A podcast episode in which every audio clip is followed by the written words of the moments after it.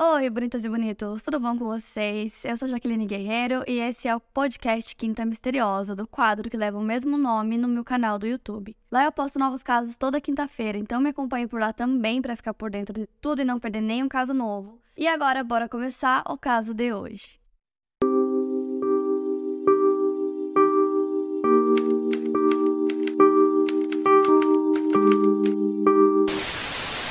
Anna Marie Filser nasceu no dia 7 de julho de 1906 na cidade bávara de Fussen, na Alemanha, localizada ao norte da fronteira com a Áustria. Anna era a filha mais velha de George e Kate Filser, que tinham 12 filhos no total. O George era um fabricante de móveis e a família Filser era religiosa, rica e muito respeitada na pequena comunidade. Como Anna era mais nova, ela era bajulada e mimada por toda a sua família.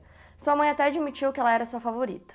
Quando chegou a adolescência, Ana acabou engravidando. Ela contou que conheceu um médico chamado Dr. Max Macheski de Viena, e segundo ela, ele era um homem lindo e estava trabalhando para encontrar a cura do câncer. O Max teria cortejado Ana durante um tempo, eles dançavam juntos e ela estava completamente apaixonada.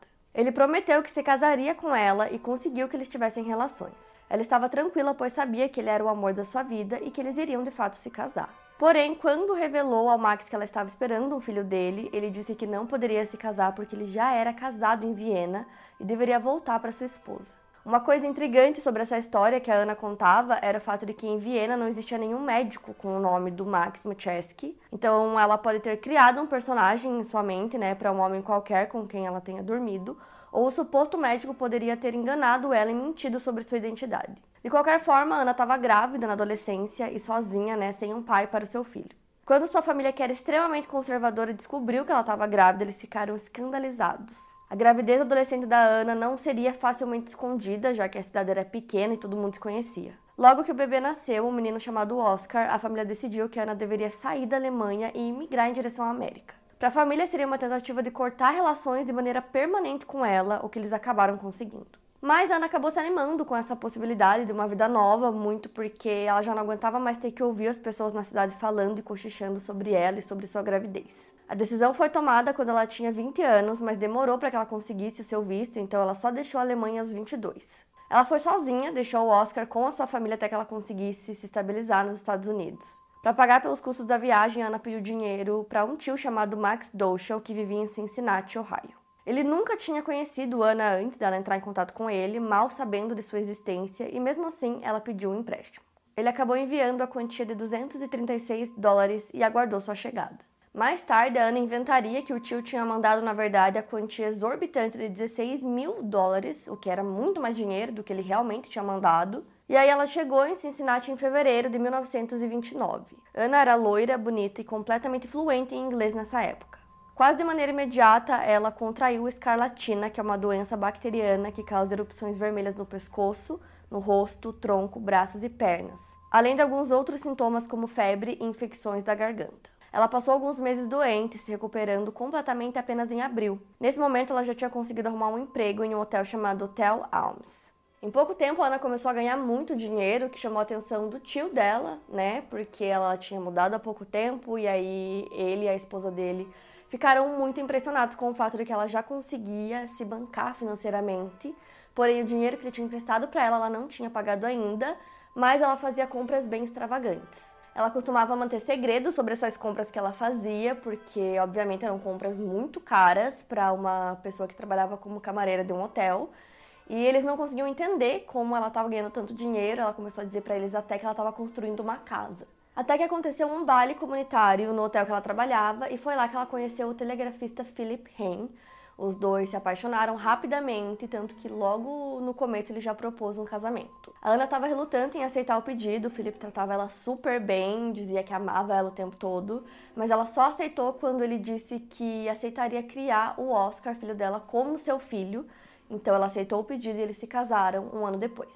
Em julho de 1930, Ana vai até a Alemanha buscar o seu filho e aí o Felipe estava planejando deixar o emprego dele, então os dois guardaram dinheiro e abriram duas delicatessens, né, que são lojas que vendem produtos finos. Não muito tempo depois disso, os tios da Ana é, acabaram falecendo e eles deixaram para ela a casa em que eles moravam. Nessa época, os Estados Unidos já estavam em uma crise econômica, né, que levaria à Grande Depressão, então uma grande preocupação da Ana era dinheiro. Ela acabou viciando em fazer apostas de corrida de cavalo e aí quando ela não tinha dinheiro para pagar pelos prejuízos que ela mesma fazia, ela escrevia cheque sem fundo. Além disso, ela tinha outras maneiras de tentar conseguir um dinheiro extra, maneiras ilícitas, né? Então ela provocava incêndios para que ela acionasse o seguro e recebesse um dinheiro por isso. O primeiro incêndio que ela causou foi uma das delicatessens deles, inclusive essa loja ficava na mesma avenida em que eles moravam, né? E aí é, foi um incêndio bem pequeno que não causou quase nenhum prejuízo para eles, e mesmo assim ela conseguiu ganhar 300 dólares do seguro. Ocorreram mais dois incêndios agora na casa deles, um em 1935 e o outro em 1936, e por esses dois ela conseguiu 2 mil dólares do seguro. Depois disso, a Ana tentou duas vezes fazer um seguro de vida para o marido, no valor de 25 mil dólares, mas ele não queria fazer, então, quando ele negou pela segunda vez, de repente ele ficou muito doente. A mãe do Philip levou ele para o hospital contra a vontade da Ana, então lá ele foi tratado, melhorou e conseguiu voltar para casa. Em 1932, a Ana desistiu de trabalhar em suas lojas e passou a oferecer os seus serviços como enfermeira para homens idosos, Entretanto, ela não tinha qualquer diploma ou curso na área. Nesse momento, ela conhece o Ernest Collar, de 62 anos, que alugava quartos em sua casa. Sua casa era espaçosa e ele até conseguia alugar um dos quartos térreos para ser um consultório médico. O médico que alugava o local nunca trancava sua porta e Ana frequentemente entrava em seu quarto para falsificar receitas de narcóticos utilizando o bloco do médico. A Ana passou a flertar com o Ernest e ele se tornou seu amante. Ele faleceu no dia 6 de maio de 1933 e a Ana acabou herdando suas coisas, ficando com a sua casa, que estava avaliada em 12 mil dólares, um carro, dinheiro na poupança, que era no valor de 1.167 dólares, e diversos itens, antiguidades que possuíam muito valor. O escritório do legista recebeu diversas ligações e denúncias anônimas insistindo que a Ana tinha envenenado o Ernest. Ela ligou e disse que ele havia falecido devido a um câncer no esôfago. O legista examinou o esôfago do Ernest e não encontrou veneno algum mandando o corpo para cremação. Para Ana, o padrão de relacionamento que ela teve com o Ernest era perfeito, porque ela gostava de homens mais velhos, solteiros, de preferência de origem germânica, como ela, para que eles pudessem conversar sobre o assunto. Além disso, claro, os homens precisavam ter dinheiro e normalmente eram idosos aposentados que ganhavam um bom valor de aposentadoria. Ana também preferia os idosos que eram de alguma forma negligenciados pela sociedade para que fosse mais fácil se aproximar deles, se oferecendo como uma espécie de cuidadora que eventualmente passaria a flertar com eles. Como a Ana era uma mulher muito bonita, os homens se encantavam com ela. Para eles, ela parecia uma espécie de anjo que entrou em suas vidas para salvá-los. A Ana às vezes até permitia que esses homens a beijassem e logo eles estavam lhe prometendo casamento, lua de mel e presentes. E foi numa dessas aventuras com homens mais velhos que ela conheceu um senhor de 63 anos que trabalhava como negociante de carvão e se chamava George Hayes. Ele apelidou de minha menina e comia feliz as panquecas típicas bávaras que ela fazia. It's Kaylee Cuoco for Priceline. Ready to go to your happy place for a happy price? Well, why didn't you say so? Just download the Priceline app right now and save up to 60% on hotels. So, whether it's Cousin Kevin's Kazoo concert in Kansas City, go Kevin, or Becky's Bachelorette Bash in Bermuda, you never have to miss a trip ever again. So, download the Priceline app today. Your savings are waiting. Go to your happy place for a happy price. Go to your happy price, Priceline. Ana mentiu para o homem dizendo que estava se divorciando do seu marido e ele passou a fazer inclinações com ela sobre casamento. Enquanto isso acontecia, o Philip, o marido da Ana, desaprovava essas amizades que ela tinha com homens mais velhos, mas apesar de seus protestos em relação a isso, ela os ignorava completamente. A Ana tentou envenenar o seu marido em uma de suas refeições, mas não conseguiu completar o trabalho. O Felipe não faleceu. Entretanto, ele passou muito mal depois dessa refeição e começou a suspeitar que ela tivesse tentado envenená-lo. Com isso, o relacionamento dos dois foi esfriando e ele permanecia com ela pelo bem do Oscar. Quando a Ana ia para o apartamento do George, ela comumente pedia dinheiro para ele e ele dava de bom grado. Muitas vezes era o dinheiro que ele tinha no bolso naquele momento, mas ele também pegava dinheiro de sua empresa para dar para ela. No momento em que suas retiradas do caixa da empresa chegaram a 2 mil dólares, o seu gestor de crédito perguntou o que estava acontecendo. O George acabou admitindo que ele estava com uma nova namorada e que esse dinheiro era para ela, então o gestor começou a pressionar a Ana para que ela pagasse, né, por esse dinheiro como uma forma de empréstimo. Quando isso aconteceu, acabou sendo um choque de realidade para o George, porque ele percebeu que a Ana estava se aproveitando dele, que ela pedia muito dinheiro para ele. Então ele começou a enxergar ela de uma maneira mais fria e distante, e além desses pedidos, né, de empréstimos que ela fazia, ele também começou a perceber que sempre que ela cozinhava para ele, ele passava muito mal depois, muitas vezes não conseguindo nem levantar da cama. Então ele começou a conversar com o gestor dele sobre as suspeitas que ele tinha de que a Ana estava envenenando ele. Então, na próxima vez que ela cozinhou para ele, ela fez uma comida típica que era espinafre, que parecia que tinha alguma coisa polvilhada em cima que parecia ser sal. Ele falou para ela que ele queria que ela devolvesse os dois mil dólares que ele tinha emprestado e que ele não queria ver ela nunca mais. Então a Ana sai da vida do George e em 1936 ela conhece outro homem chamado Albert Palmer, de 72 anos, e eles começaram a conversar e a se conhecer porque os dois tinham esse interesse por apostas de corrida de cavalo. Assim como o George, o Albert também chamava a Ana de minha menina e ele adorava as comidas que ela cozinhava. Juntos eles começaram a planejar uma viagem para a Flórida e a Ana costumava deixar vários bilhetinhos assim é, pro Albert, bilhetinhos carinhosos, e aí ela pediu dinheiro emprestado para ele, ele emprestou 2 mil dólares para ela, que ela usou para pagar algumas dívidas, em parte para pagar a dívida que ela tinha com o George. E assim o Albert começou a perceber a mesma coisa que o George tinha percebido na Ana, quando ele começou a pedir para ela, né, perguntar quando ela conseguiria pagar o empréstimo que ele tinha feito de 2 mil dólares, ela começou a cozinhar para ele jantares e toda vez que ele comia, ele passava mal, então ele percebeu que aquilo foi deixando ele cada vez pior de saúde. Além disso, ele começou a ouvir boatos na vizinhança sobre o romance que a Ana tinha tido com o George, né, antes dele, e isso deixou ele enfurecido.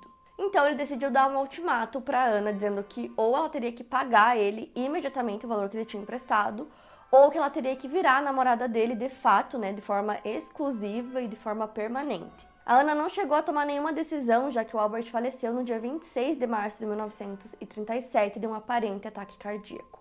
Então ela foi atrás do seu próximo amante e aí ela encontrou ele de maneira bem inusitada. Ela estava passando por um prédio e aí ela perguntou para uma das moradoras se tinha algum idoso morando nesse prédio. Ela respondeu que sim, e foi dessa forma que ela conheceu o Jacob Wagner, um imigrante alemão que alugava um dos quartos. E ela prontamente respondeu que o Jacob era o seu tio, sendo que segundos antes ela não sabia nem o nome dele, então a mulher ficou um pouco desconfiada. Então a Ana entrou no prédio, escreveu um bilhetinho e colocou embaixo da porta do Jacob, convidando ele para um encontro, qual ele foi, e ele imediatamente se apaixonou por ela.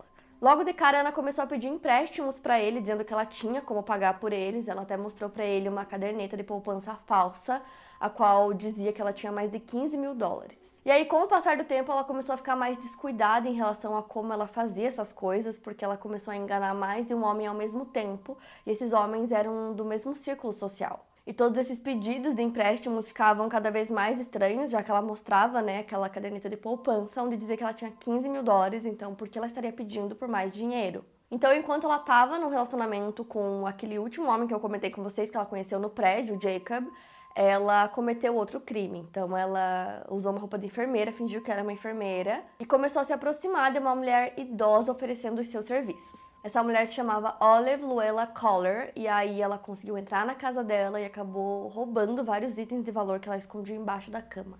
Ela vendeu os itens roubados e comprou um casaco de pele de coelho e depois ela se ofereceu para ajudar a idosa a encontrar, né, o culpado, se ela pagasse 80 dólares para ela. Depois disso, ela colocou veneno em uma tigela de sorvete que ela deu para a idosa que acabou falecendo. Já no apartamento do Jacob, ele estava começando a desconfiar da Ana a caderneta de poupança dela tinha desaparecido, mas ela assegurou para ele de que não tinha nada de errado. Ela acalmava ele com suas comidas e bebidas envenenadas. Não muito tempo depois, o Jacob foi internado, quase inconsciente, vomitando muito e em estado de choque. Pouco antes de falecer, ele pediu para a enfermeira que desse alguma coisa para ele beber porque ele tinha muita sede.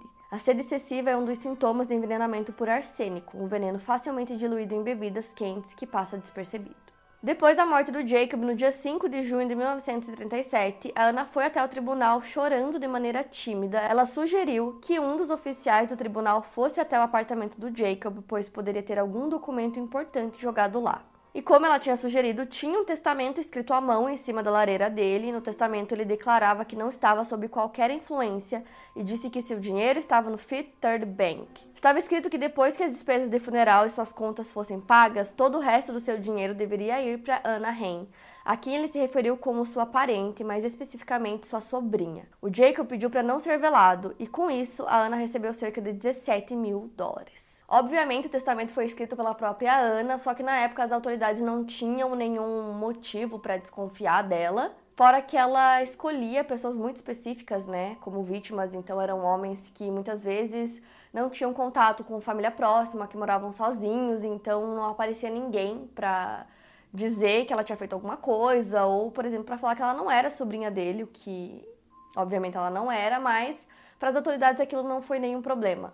Poucas semanas depois, ela conhece outro homem chamado George Gesselman, de 67 anos. Ele era um imigrante húngaro que era fluente em alemão, ele se achava um conquistador, mas ele foi rapidamente conquistado pela Ana. E ao contrário dos namorados anteriores da Ana, esse não tinha muito dinheiro, ela pediu dinheiro emprestado para ele e ele deu 100 dólares para ela, o que já era muita coisa, tanto que o gerente de banco dele percebeu que aquele tinha sido o maior saque que ele já tinha feito. Em uma noite, George contou animado para seus vizinhos que na manhã seguinte ele se casaria. Porém, no dia seguinte, 6 de julho de 1937, ele foi encontrado morto. E nessa altura, Ana já conhecia a sua última vítima, um homem chamado Johann George Obendowerfer um sapateiro que estava quase se aposentando, ele era viúvo e já tinha 11 netos. Então ela conheceu ele entrando em sua loja, perguntando se ele poderia consertar os seus sapatos de salto. Quando ela conheceu ele, ela ainda estava namorando o George, então depois que ele faleceu, ela começou a sair com o Johan. Após algumas semanas saindo juntos, ele já começou a mudar o seu comportamento, ele raspou seu bigode para parecer mais jovem e os dois já falavam em casamento. Mas a Ana disse que eles deveriam sair em férias juntos antes de efetivamente noivarem. Então a Ana mentiu para ele dizendo que ela tinha uma bela casa em um rancho no Colorado e que eles deveriam ir para lá com o filho dela. O Oscar tinha 12 anos nessa época e que se ele gostasse do local eles poderiam mudar efetivamente os três para lá. O Johan ficou extremamente feliz com a proposta, então ele ficou muito animado, ele fez a sua mala e foi até a casa da Ana no caminho, ele até parou para comprar uma cerveja para comemorar. Então, ele chegou na casa dela, isso aconteceu no dia 20 de julho de 1937. E aí, ele tinha chegado lá para buscar ela e o Oscar, e ela tinha preparado um jantar para a família e tinha temperado a comida com arsênico. Pela manhã, Johan começou a passar muito mal, tanto que a Ana e o Oscar precisaram ajudar ele a entrar no táxi. E mesmo com ele passando mal, eles seguiram viagem e pegaram um trem de Cincinnati para Chicago. Depois eles pegaram outro trem para Denver, onde passaram alguns dias. Em sua primeira manhã no local, o Oscar e Ana foram visitar o Johan que estava se contorcendo em sua cama com febre e vômito. A Ana fingiu acalmá-lo, lhe dando fatias de melancia fresca enquanto Oscar observava. Mas o Johan não conseguia manter nada em seu estômago, vomitava tudo. Ana tinha colocado mais veneno na melancia, utilizando um saleiro que ela sempre levava consigo. Na verdade, no saleiro havia arsênico que ela salpicava em todas as refeições que ela conseguia do Johan. Depois ela deixou ele para sua própria sorte e tratou de ir se apossar de suas economias. Ela enviou uma carta para o gerente do banco do Johan em Cincinnati dizendo que ele planejava se mudar para Denver e pedindo para que seu dinheiro fosse transferido para o Denver National Bank, avisando que mil dólares seriam sacados para que ele pudesse se manter lá por um tempo. Na semana seguinte, ela foi ao Denver National Bank e ficou cada vez mais frustrada com o passar dos dias, já que o dinheiro não tinha sido enviado. Enquanto isso, o Johan permanecia no seu quarto de hotel, e o local estava tão nojento que as camareiras se recusavam a entrar para limpar. O dono do hotel foi chamado e viu o Johan deitado em posição fetal em cima dos seus próprios excrementos. Ele insistiu para que Ana levasse o homem a um hospital e ela retrucou dizendo que mal conhecia ele. Ana pegou e o colocou em um trem para Colorado Springs junto com ela e Oscar. Naquele momento, Johan suspeitava que estava sendo envenenado, mas não tinha mais forças para lutar contra isso. Tudo o que ele conseguia fazer era implorar por água e observar a paisagem por fora do trem. O Oscar mostrou um desenho que ele tinha feito, que era uma caveira. O Johan juntou todas as suas forças que tinha para gritar bruxos, assustado, mas todos no trem riram da sua cara. Quando chegaram a Colorado Springs, eles se hospedaram no Park Hotel em 30 de julho de 1937. A Ana e o Oscar foram passear, deixando Johan sozinho no hotel. Quando retornaram, Ana observou que a porta do quarto do dono do hotel estava entreaberta e conseguiu ver lá dentro dois anéis de diamante sobre a cômoda. Ela entrou no quarto, pegou os anéis e colocou no bolso mas quando estava saindo, ela deu de cara com a esposa do proprietário, que ficou muito desconfiada de vê-la ali dentro. A Ana disse à mulher que tinha entrado no quarto apenas para olhar, porque ela estava curiosa em relação à aparência dos quartos. Ela conseguiu escapar com os anéis e levou o Johan até um hospital para que ele fosse internado. Lá, ela o registrou como indigente. O Johan faleceu nesse hospital no dia 1 de agosto de 1937. A morte dele foi muito misteriosa para funcionários do hospital, os médicos não conseguiam definir a causa da morte, a causa dessa doença que ele tinha, e isso acabou levantando suspeitas. Então eles chamam a polícia que começa a investigar e descobre o nome do Johan e descobre também que ele não morava lá naquela cidade, que ele era de Cincinnati, estava só visitando. Eles descobrem também o último local que ele tinha se hospedado no Parque Hotel e que ele não estava sozinho, que ele estava com outras duas pessoas. As circunstâncias eram interessantes para os policiais porque eles tinham recebido uma denúncia de roubo, né, de dois anéis de diamantes no mesmo local, né, no mesmo hotel. Então a polícia decide começar a procurar em casas de penhores para ver se eles conseguem encontrar esses anéis e uma descrição da pessoa que teria vendido. E eles conversam com um dos donos que diz que realmente uma mulher foi até lá para vender dois anéis de diamante e que ela estava com um garoto, mas que ele acabou não se interessando e não comprou os anéis. A descrição que esse homem fez da mulher que levou os anéis até lá batia perfeitamente com a descrição que os funcionários do hotel deram da mulher que chegou até lá com o Johan quando eles se hospedaram. Ambos estavam falando da Ana. Conforme a polícia do Colorado ampliou suas buscas, eles descobriram que ela tinha tentado sacar mil dólares de um banco em Denver usando uma caderneta de Cincinnati com o nome do Johan. A mulher alegou que era esposa dele, mas o gerente do banco desconfiou e negou a transação. As autoridades do Colorado entraram em contato com as autoridades de Cincinnati, acreditando que Ana poderia ter voltado ao local e pediram por assistência no caso. Enquanto isso, a polícia de Cincinnati abriu uma investigação em relação à morte de Jacob Wagner. A investigação era sigilosa, iniciada depois da polícia ter recebido a denúncia de um dos amigos do Jacob, que notou uma moça que ele não conhecia convivendo na casa do amigo pouco antes de sua morte. Embora o relatório do legista listasse doenças cardíacas como a causa da morte, o amigo insistia com a polícia para investigar e uma exumação foi concedida para poder fazer uma nova autópsia nos restos mortais do Jacob. A polícia foi até a Ana no dia 10 de agosto de 1937. Quando eles chegaram, ela protestou contra sua própria prisão. Ela foi presa por furto qualificado, mas logo outros crimes começaram a ser descobertos. Conversando com parentes do Johan, a polícia descobriu que ele tinha uma saúde ótima e que não estava doente até conhecer a Ana. Quando questionada sobre isso, ela disse apenas que tinha conhecido o homem, mas negou que eles tivessem qualquer relacionamento. Ela alegou que na verdade conheceu ele no trem rumo ao Colorado e que por coincidência eles estavam saindo de férias para o mesmo lugar. Eles teriam se dado bem e acabaram se hospedando no mesmo hotel. Porém, ela disse que logo após se registrarem no hotel, o Johan ficou muito doente e foi para o hospital, e ela não teve contato com ele depois disso, segundo a sua versão. A polícia também descobriu que ela escondia veneno em casa, e isso foi suficiente para que nos dias seguintes à sua prisão, ela fosse indiciada pelo assassinato de Jacob Wagner e furto. Quem a acusou foi o detetive Walter Hart. A Ana chamou a atenção das mulheres da cidade que não simpatizavam com ela, mas elas estavam curiosas para saber como uma mãe se portaria naquela situação. No dia do seu julgamento, em 11 de outubro, o tribunal lotou de mulheres que haviam esperado por horas do lado de fora para serem as primeiras a entrar. Durante o julgamento, a Ana não demonstrou nenhuma emoção. O júri também era composto em sua maioria por mulheres, sendo 11 mulheres e apenas um homem. Os jornalistas estavam animados com o caso, pois existia ali um grande potencial. Ao contrário desse público, quem não demonstrava qualquer interesse no caso era a família da Ana na Alemanha. Seus irmãos foram avisados do julgamento, mas disseram que não tinham interesse em comparecer e alegaram que esconderiam as notícias de sua mãe para não magoá-la. A Ana acreditava que pelo menos uma irmã compareceria ao seu julgamento para apoiá-la, mas não foi o que aconteceu. Enquanto estava presa, ela pensou muito sobre sua família até escreveu um telegrama para sua mãe pedindo para que ela rezasse por ela. Seus irmãos nunca deixaram o telegrama chegar à sua mãe. Durante uma das missas de domingo feitas na prisão, a Ana pediu que cantassem um canto chamado Mother's Prayers Have Followed Me, que significa As preces de minha mãe me acompanharam. De sua família, apenas Oscar e seu marido Philip estavam presentes no julgamento. O julgamento focou no assassinato de Jacob Wagner, porque, segundo a promotoria, eles acreditavam que seria o crime mais fácil de provar. Desde o início, os promotores insistiram que a Ana era culpada e que ela tinha cometido o crime por ganância, ressaltando que seu dinheiro e bens foram o motivo do crime. Eles tinham um testamento manuscrito e um especialista que poderia provar que o documento foi forjado. Além disso, outra prova que eles tinham era o resultado da exumação do corpo, revelando que havia arsênico suficiente em seu corpo para matar dois homens. O promotor do caso foi Dudley Miller Outcalf, que era o melhor no ramo. Em contrapartida, a equipe de defesa da Ana não era muito forte. Um dos seus advogados, Joseph Houdin, estava gripado. Ele chegou a prometer que levaria 53 testemunhas para provar que a Ana era inocente, mas só conseguiu levar duas. A Ana sempre estava muito centrada durante o julgamento. Suas colegas de prisão estavam obcecadas por sua notoriedade, então faziam seu cabelo e arrumavam para o julgamento. Ela usava um crucifixo dourado no pescoço e estava sempre com um olhar frio e insensível. Na prisão, ela lia os artigos de jornal que tentavam decifrar sua personalidade e sempre negava os crimes de maneira calma e consistente. Ela chegou a dizer para um repórter, entre aspas, Eles jamais obterão uma confissão de mim, porque não posso confessar algo que eu não fiz. Mas imagino que a morte de qualquer pessoa acima dos 60 anos, em qualquer lugar do país, será atribuída a mim. Durante as investigações, foi encontrado arsênico nos corpos de Albert Palmer e Johann Obendoerfer.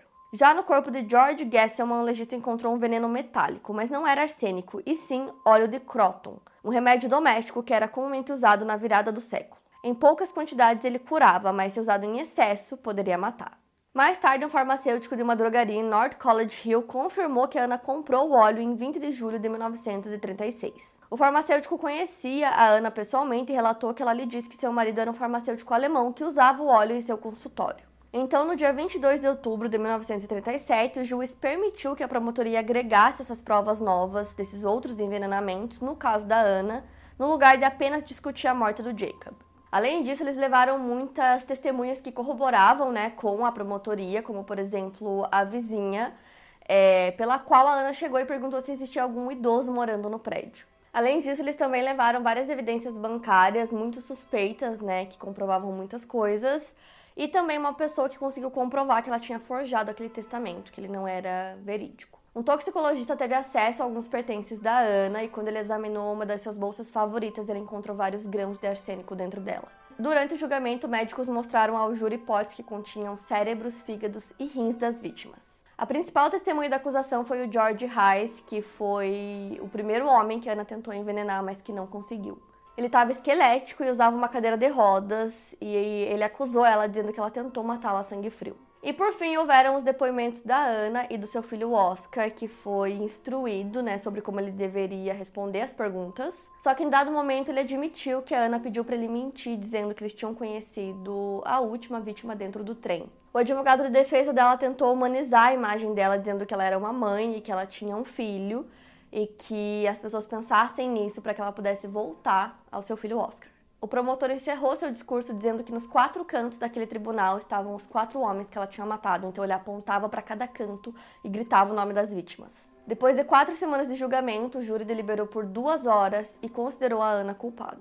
Alguns dias depois, no dia 10 de novembro, ela volta ao tribunal para ouvir sua sentença e ela foi condenada à morte. A sua execução ficou agendada para o dia 10 de março de 1938. Em 1 de dezembro de 1937, ela foi transferida para uma prisão em Ohio e era uma prisão masculina, então eles construíram uma cela separada especialmente para ela, para que ela pudesse ficar isolada e longe dos demais prisioneiros. Muitas pessoas ficaram obcecadas no caso e começavam a mandar muitas cartas para ela pedindo coisas muito estranhas, como por exemplo, pedindo para ficar com as roupas dela depois que ela fosse executada e tinha pessoas dizendo que eles queriam ficar no lugar dela na prisão. Enquanto isso, seus advogados tentavam evitar que ela fosse executada. Enquanto ela estava nessa penitenciária de Ohio aguardando, ela escreveu suas cartas de confissão, onde ela falava sobre os crimes que ela cometeu. Só que ela descrevia esses crimes de uma forma onde ela tentava tirar a culpa de si mesma, ela nunca falou o real motivo dela ter cometido tantos crimes. E ela sempre descrevia eles como se ela não fosse completamente responsável pelas suas ações. E conforme a data da execução ia chegando, os advogados resolveram apelar para o governador de Ohio pedindo para que ele mudasse a sentença dela para prisão perpétua. O Oscar testemunhou na secretaria executiva do governador pedindo um último presente de Natal, que seria a vida da sua mãe. Porém, nada disso funcionou e a sentença se manteve. Porém, os advogados de defesa conseguiram pelo menos postergar um pouco essa data. Então, só para vocês entenderem, né, a execução estava marcada para março e aí em dezembro o governador fez uma declaração oficial dizendo que ele não iria interferir nas decisões do tribunal. Então, dessa forma ficou decidido que ela seria executada no dia seguinte. Segundo uma das funcionárias da prisão, nas últimas 24 horas de vida da Ana, ela mudou de comportamento. A mulher que antes era equilibrada e confiante, até mesmo vaidosa, tinha se tornado uma pequena bruxa com uma expressão no olhar descrita como animalesca. Ainda na véspera da execução, Oscar pôde passar horas juntos com sua mãe. Foi servido para eles comida, mas ela não quis comer. Quando terminou o horário de visitação, Ana beijou o filho no rosto várias vezes. O Oscar precisou ser tirado dela à força enquanto ele chorava. A Ana avançou nas guardas com muita violência e precisou ser sedada. Depois, ela passou grande parte do tempo escrevendo cartas que foram entregues a seus advogados. Nesse ponto, Oscar era a única pessoa que ela tinha, já que o seu marido Philip foi se afastando aos poucos. A execução aconteceu no dia 7 de dezembro de 1938. Quando a porta da sala de execução se abriu e ela viu a cadeira elétrica na qual ela seria a primeira mulher a sentar, ela se desesperou e pediu para que sua vida fosse poupada em meio a prantos. Ela pedia ajuda para o sacerdote, três médicos e jornalistas que estavam no local. Ela precisou ser carregada até a cadeira enquanto ela gritava e se debatia. O sacerdote pediu para que ela rezasse com ele o Pai Nosso e ela o fez enquanto chorava. Ana faleceu às 8h13 daquela noite, aos 32 anos. O diretor da prisão disse que em toda a história daquela penitenciária nunca tinha visto ninguém ficar tão aterrorizado na cadeira elétrica quanto a Ana. Dias depois, no dia 17 de dezembro, o seu advogado de defesa disse que as cartas que a Ana tinha entregado para ele tinham sido vendidas em Cincinnati Enquirer e o valor recebido foi depositado em um fundo para o Oscar. No dia seguinte, o jornal publicaria essas cartas. O Oscar foi enviado para uma família adotiva no Centro-Oeste. Pouco foi divulgado sobre sua vida, apenas que ele viveu uma vida normal e lutou pela Marinha durante a Segunda Guerra Mundial.